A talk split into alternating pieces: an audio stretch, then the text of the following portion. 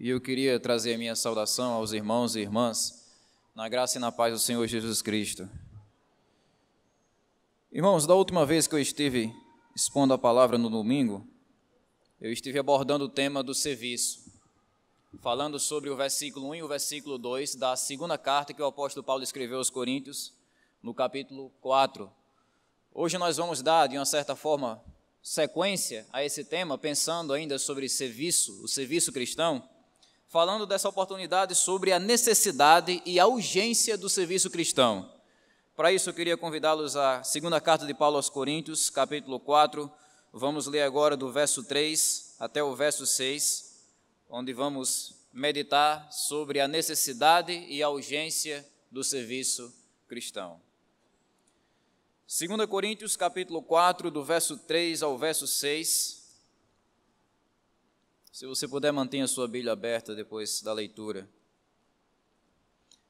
Diz assim a palavra de Deus: Se o nosso evangelho está encoberto, é para os que estão perecendo que está encoberto, entre os quais o Deus desse século cegou a mente dos incrédulos para que não vejam a luz do evangelho da glória de Cristo, o qual é a imagem de Deus. Pois não pregamos a nós mesmos, mas a Jesus Cristo o Senhor, e a nós mesmos como vossos servos por causa de Jesus. Porque Deus, que disse: Das trevas brilhará a luz, foi Ele mesmo quem brilhou em nosso coração para a iluminação do conhecimento da glória de Deus na face de Cristo.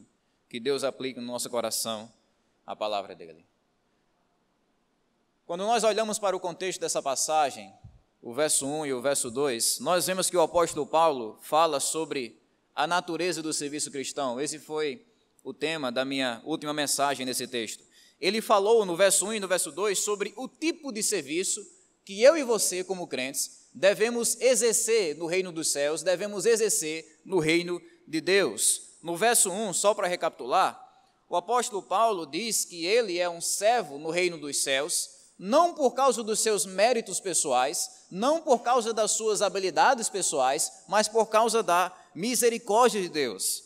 Tendo esse ministério pela misericórdia que nos foi dada, não desanimamos. Paulo é um servo de Deus e, consequentemente, eu e você servimos a Deus não por causa das nossas habilidades, mas porque é um privilégio que Deus nos concede por causa da sua misericórdia. E no verso 2, a gente teve a oportunidade de analisar Paulo destacando para nós as qualidades de um servo segundo o coração de Deus. E foram pelo menos quatro que Paulo cita no verso 2. O servo de Deus, ele anda em santidade, ele não tem uma vida dupla, uma vida dentro da igreja e uma vida fora da igreja. Ele também não tem duplas intenções, ele é sincero, ele é fiel, ele não distorce a palavra de Deus e ele é produtivo, ele está sempre engajado para anunciar o reino de Deus. Do verso 3 ao 6, que é o texto que a gente acabou de ler, Paulo explica uma coisa importante. Esse serviço que eu e você devemos exercer para a glória de Deus, ele não deve ser um serviço desleixado, ele não deve ser um serviço negligente. Paulo fala aqui que o serviço que nós exercemos no reino de Deus é um serviço urgente. Ministrar o Evangelho, transmitir o Evangelho, servir no Evangelho, não é uma coisa tão simples como aguar a grama da sua própria casa. Uma coisa que você faz tranquilamente, pode fazer até de uma maneira descuidada mesmo. Ministrar o Evangelho não é tão simples assim. Ministrar o Evangelho é algo mais parecido com arrebatar uma pessoa moribunda, semi-morta, do meio de um incêndio.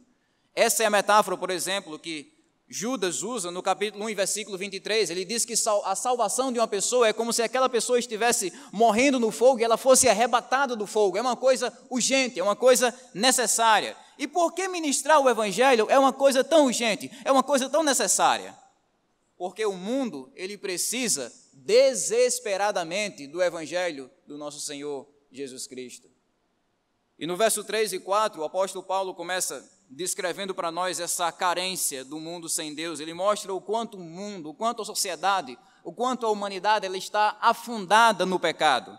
E por que é importante a gente pensar sobre isso? Todo crente, irmãos, ele tem uma tendência natural de relaxar na obra do Evangelho. A nossa carne, ela tem puxado constantemente o nosso coração para viver uma vida cristã egoísta, O que é o crente egoísta? É aquele crente que só pensa em si mesmo.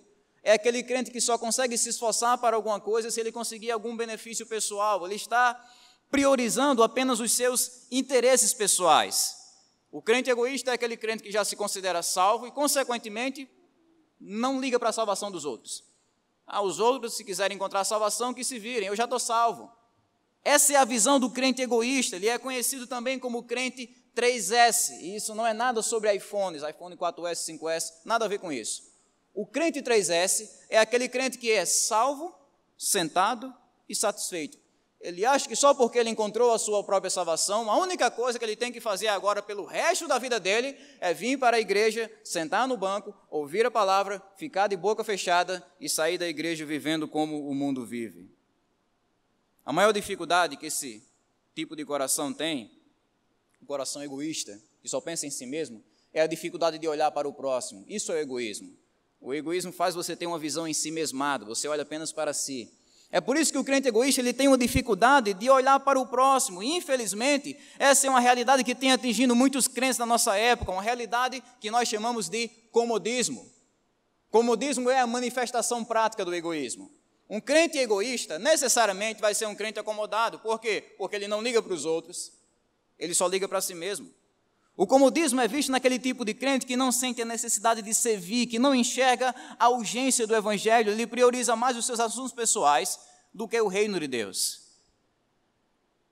É aquele tipo de pessoa que ela abre mão de qualquer coisa, menos do seu conforto. É aquele tipo de pessoa que não quer perder o conforto da vida e por isso não quer servir na obra do evangelho. E às vezes existem desculpas excelentes para isso. Olha, eu não vou servir no Evangelho porque eu tenho que passar em tal concurso, então não dá para me servir no Evangelho. Eu não vou servir no Evangelho porque, afinal de contas, eu tenho muita coisa no meu trabalho misturado com as coisas da minha família e não dá para mim me dedicar no Evangelho. Eu não vou servir no Evangelho porque eu tenho, eu não vou dividir o meu tempo com o serviço no Evangelho, porque eu tenho aquele dia que eu tenho que descansar, eu tenho que assistir às séries, colocar os filmes em dia, porque todo mundo está assistindo e eu não estou assistindo. É o crente acomodado. É uma história parecida com aquela história de Marta, que estava ocupada demais para Jesus. Vocês lembram da história de Marta? Jesus entra na casa de Marta e lá está Marta e Maria. Maria se assenta aos pés de Jesus e começa a ouvir a palavra. Ela tem tempo para Jesus. Mas Marta não. Marta está ocupada com tantas coisas e então Marta, depois de passar um tempo ocupada com várias coisas, ela se aproxima de Jesus e traz uma reclamação. Ela diz: Jesus, você não está vendo que Maria está aí nos seus pés, sendo que ela devia estar aqui me ajudando? O que é que Jesus diz? A exortação para o crente acomodado, qual é? Marta, Marta, você está ansioso e preocupado com tantas coisas, mas uma só é necessária para você.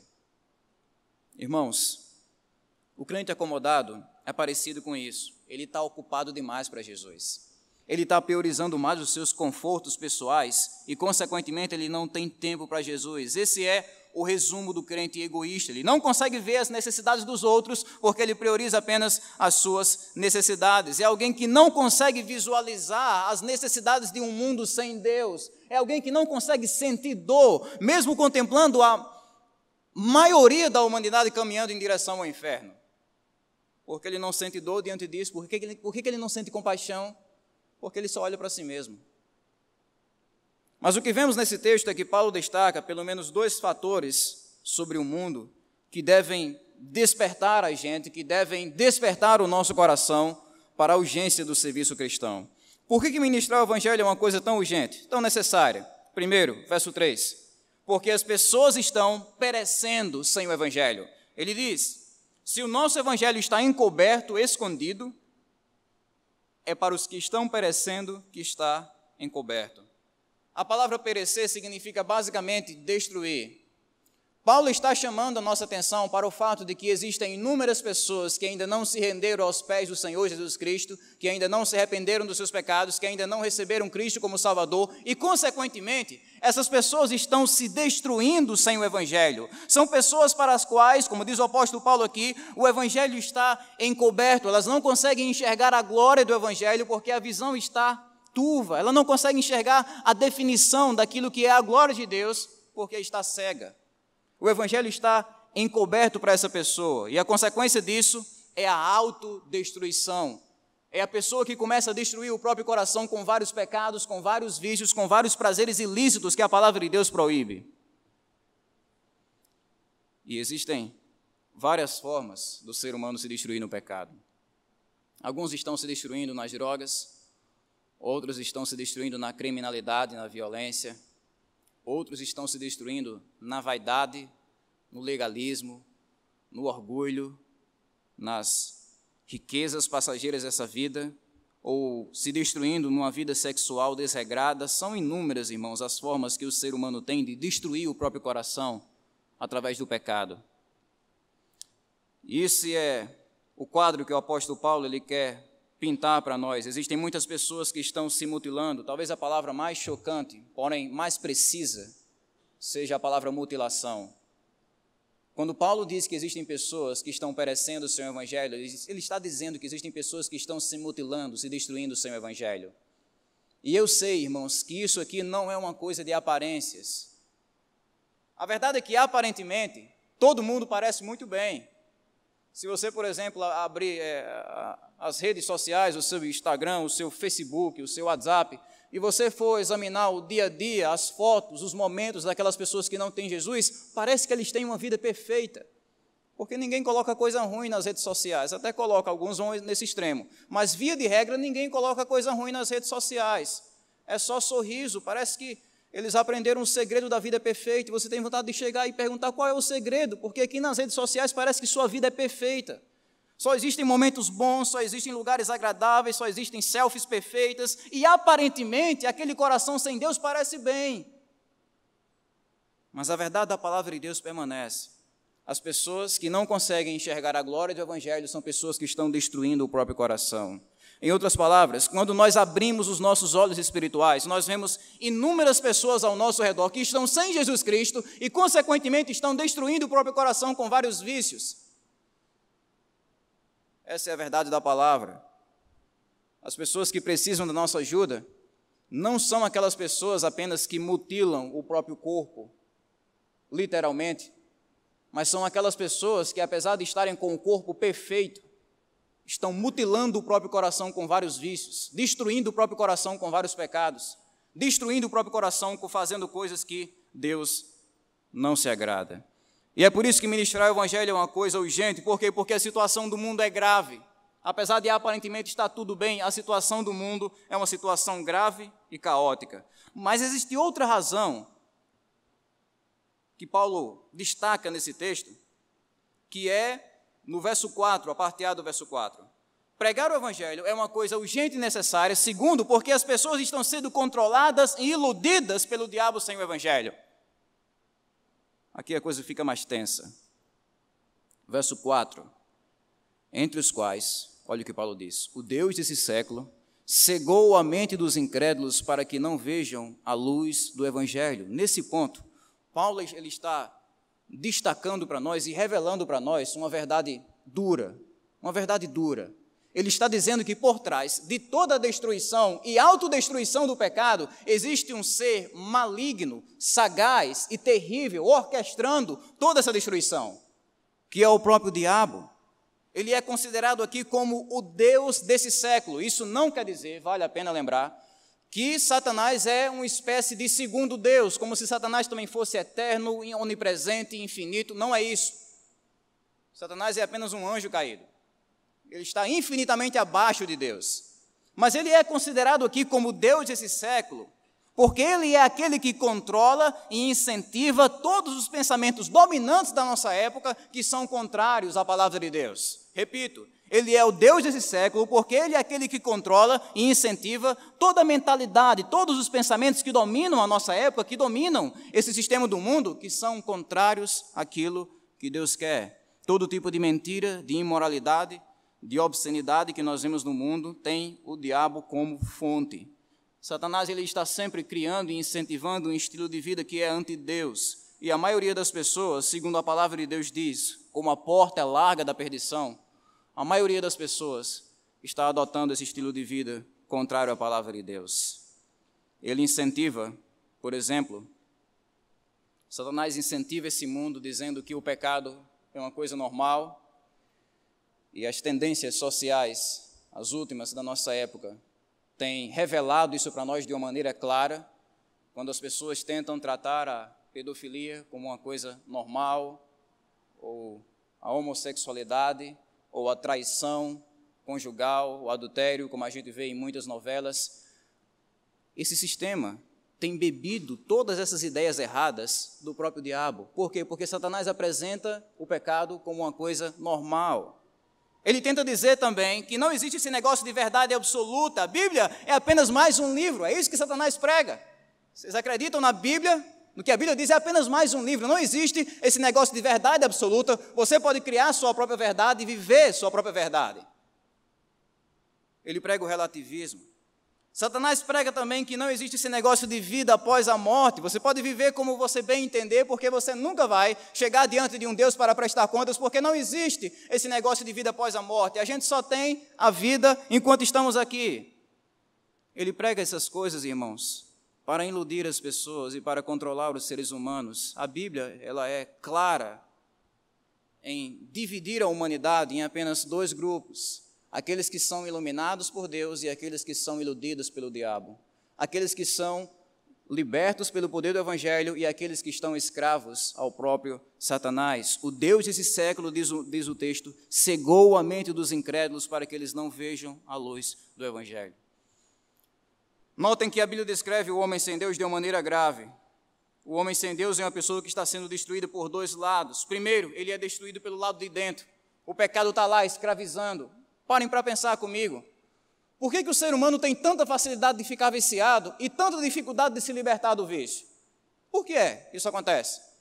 Facilmente o ser humano fica viciado no dinheiro, no sexo ilícito ou em algum tipo de, de palavreado errado. Facilmente ele está se viciando em coisas erradas, mas dificilmente ele consegue dar um basta. Dificilmente ele consegue se libertar daquele vício. Por quê? Porque ele está sendo destruído pelo lado de dentro é o pecado que está dominando o coração. Esse é o poder do pecado, o poder de escravizar as pessoas. Eu lembro a vocês um texto bíblico no Evangelho de João, quando Cristo falou sobre isso. João 8:31. Jesus dizia aos judeus que estavam crendo nele: Se vocês permanecerem na minha palavra, vocês verdadeiramente serão meus discípulos, e conhecereis a verdade, e a verdade vos libertará. E eles responderam: somos descendentes de Abraão e nunca fomos escravos de ninguém, por que dizes sereis livres? Essa é a reação do homem sem Deus quando ele escuta essa doutrina da escravidão do pecado. Neemias, como assim eu sou escravo do pecado? Como assim eu sou escravo?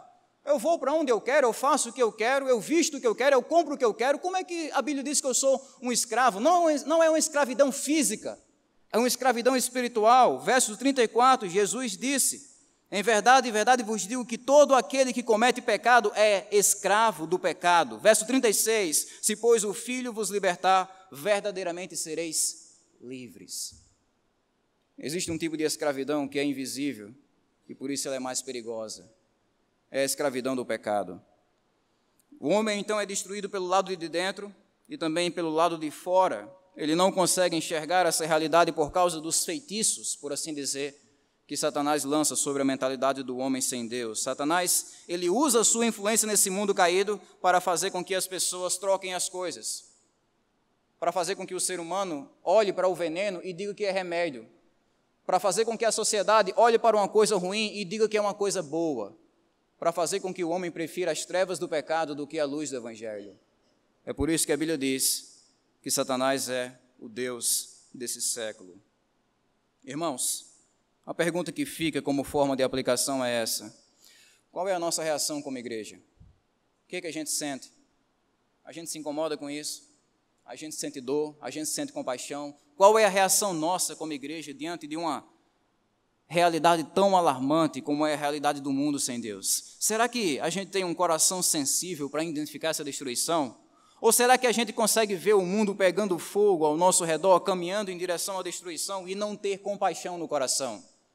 Por que, que o serviço do Evangelho é uma coisa tão urgente? Por que, que pregar o Evangelho é uma coisa tão necessária? Porque o estado do mundo é grave. Não é uma coisa simples. É um estado grave.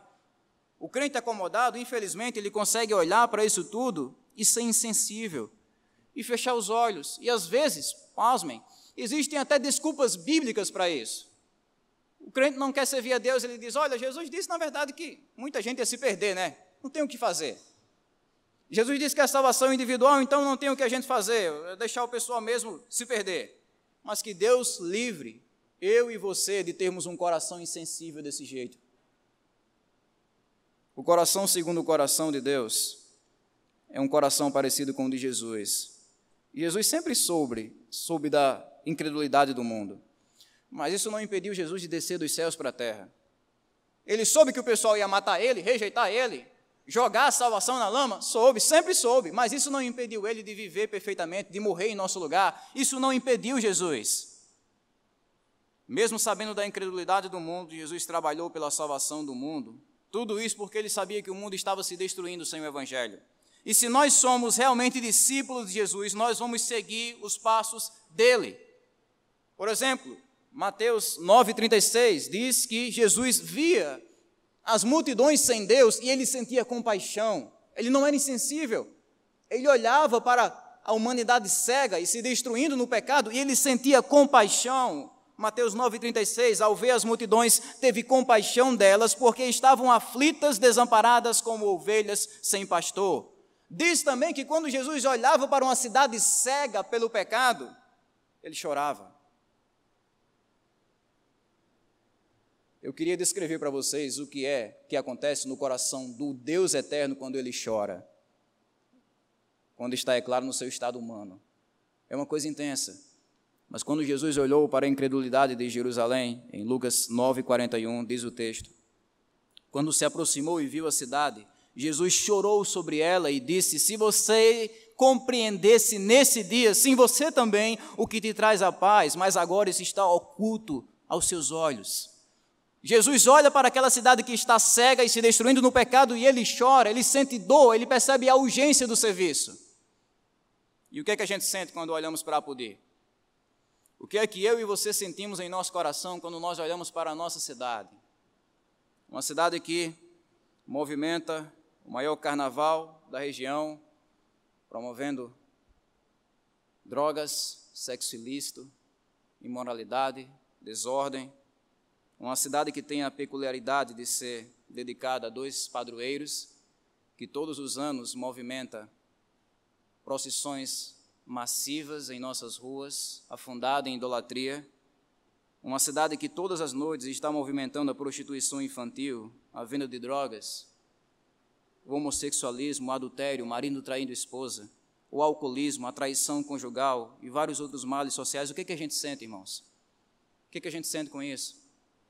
Alguma vez você já estava andando no centro da cidade, olhando a situação daquelas pessoas sem Deus e você sentiu dor e compaixão, uma coisa parecida com o que Jesus sentiu aqui ao ver as multidões?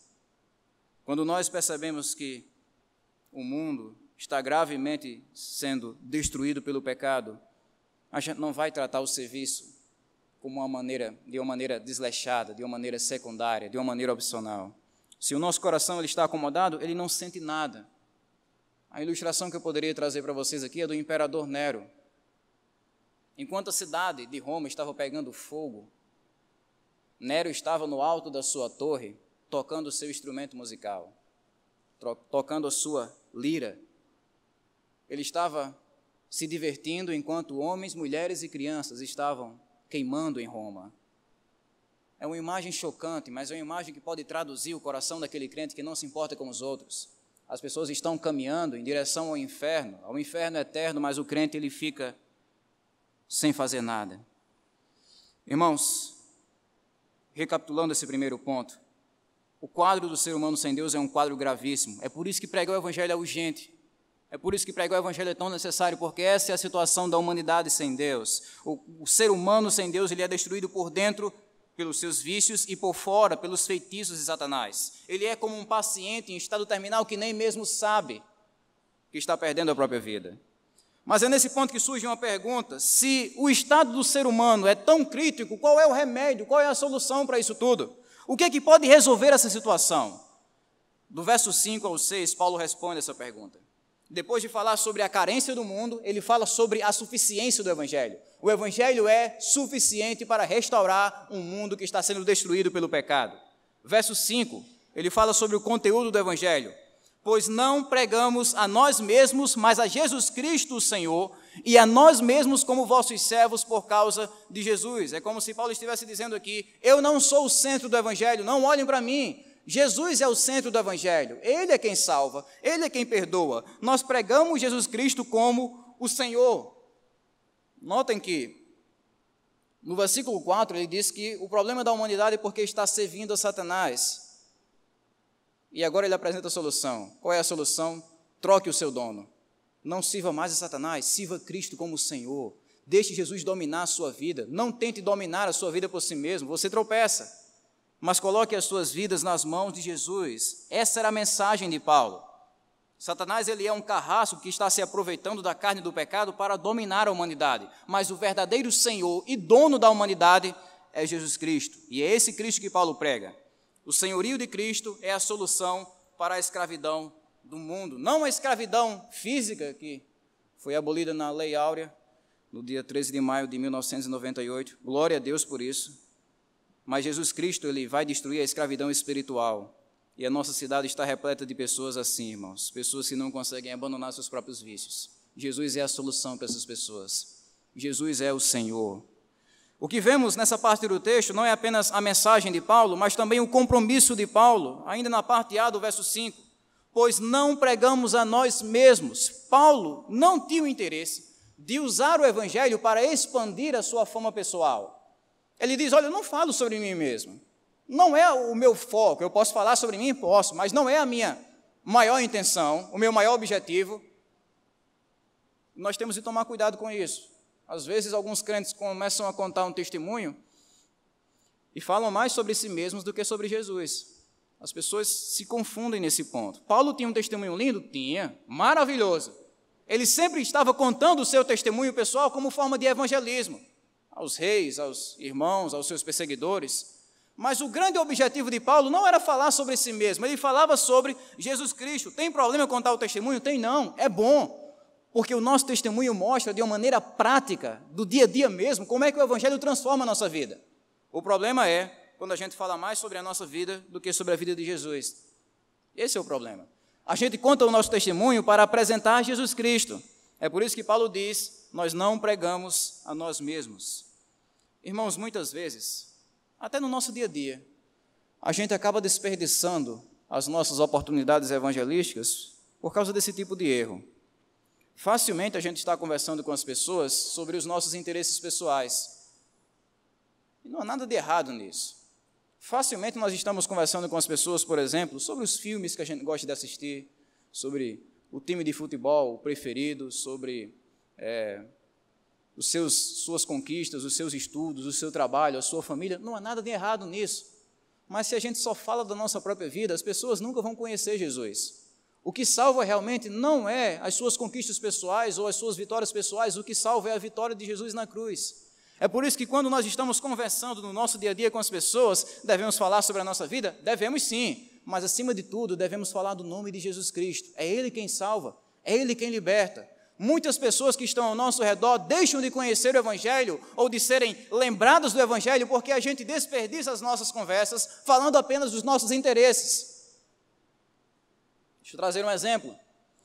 Imagine você que é pai, você está com seu filho à beira da morte, você leva o seu filho para o médico, e quando você chega lá, o seu filho está quase morrendo, mas a única coisa que o médico consegue conversar com você e com seu filho é sobre o time de futebol preferido dele. Pense nesse caso. Ele não medica o seu filho, ele não estuda o caso do seu filho, ele não cura o seu filho ou dá um diagnóstico, ele só quer falar sobre o time de futebol preferido dele. É uma loucura. Mas é isso que às vezes a gente faz em nossas conversas. As pessoas estão não apenas na beira da morte, mas na beira da condenação eterna, e a gente só consegue falar dos nossos interesses pessoais. E é assim que as pessoas deixam de conhecer o Evangelho, irmãos. Eu não estou dizendo aqui que você deve se tornar um religioso fanático, como se fosse um robô à manivela, que só consegue pronunciar o nome Jesus, Jesus, Jesus. Não é isso.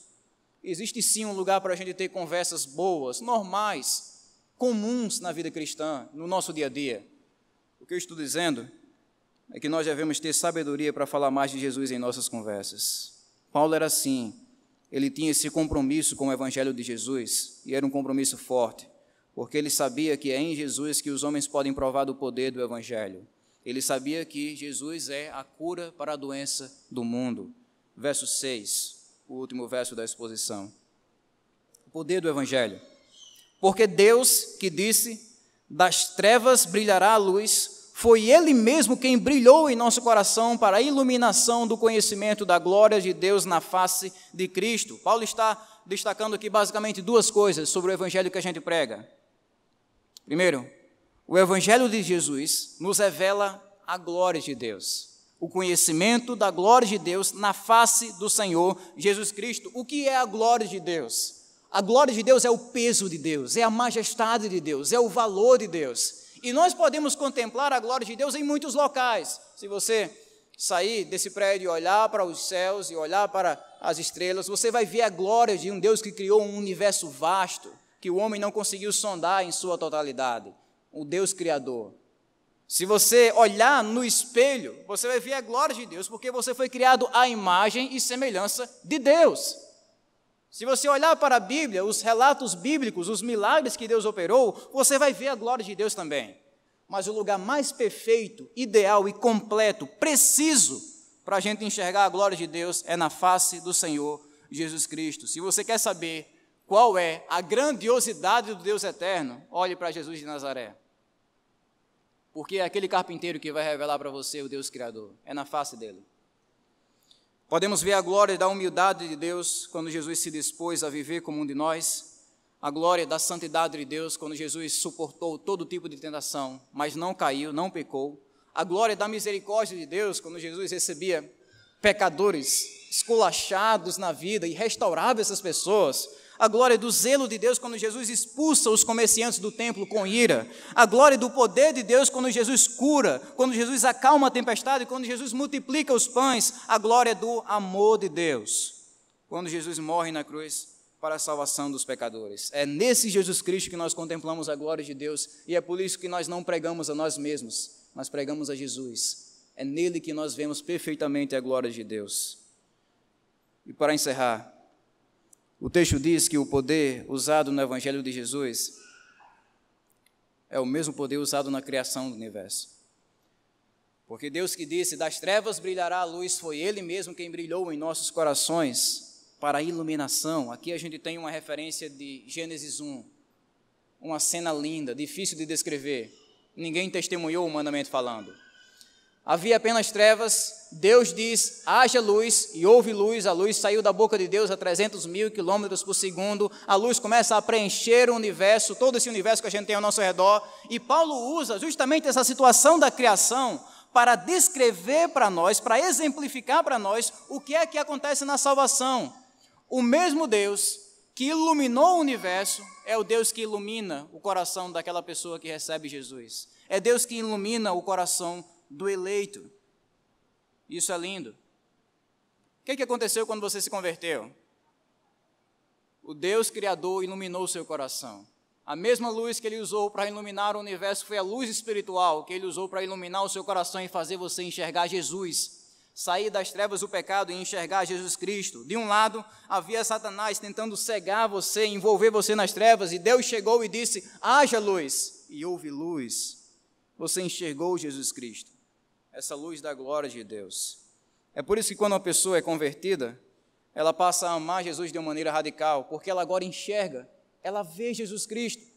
Ela antes só acreditava que Jesus existiu e que foi um bom exemplo, mas agora a situação muda, ela consegue enxergar o valor de Jesus. Ela diz: Jesus não é apenas um bom exemplo para ficar aqui nas páginas dessa Bíblia, Jesus é o Deus que deve morar no meu coração.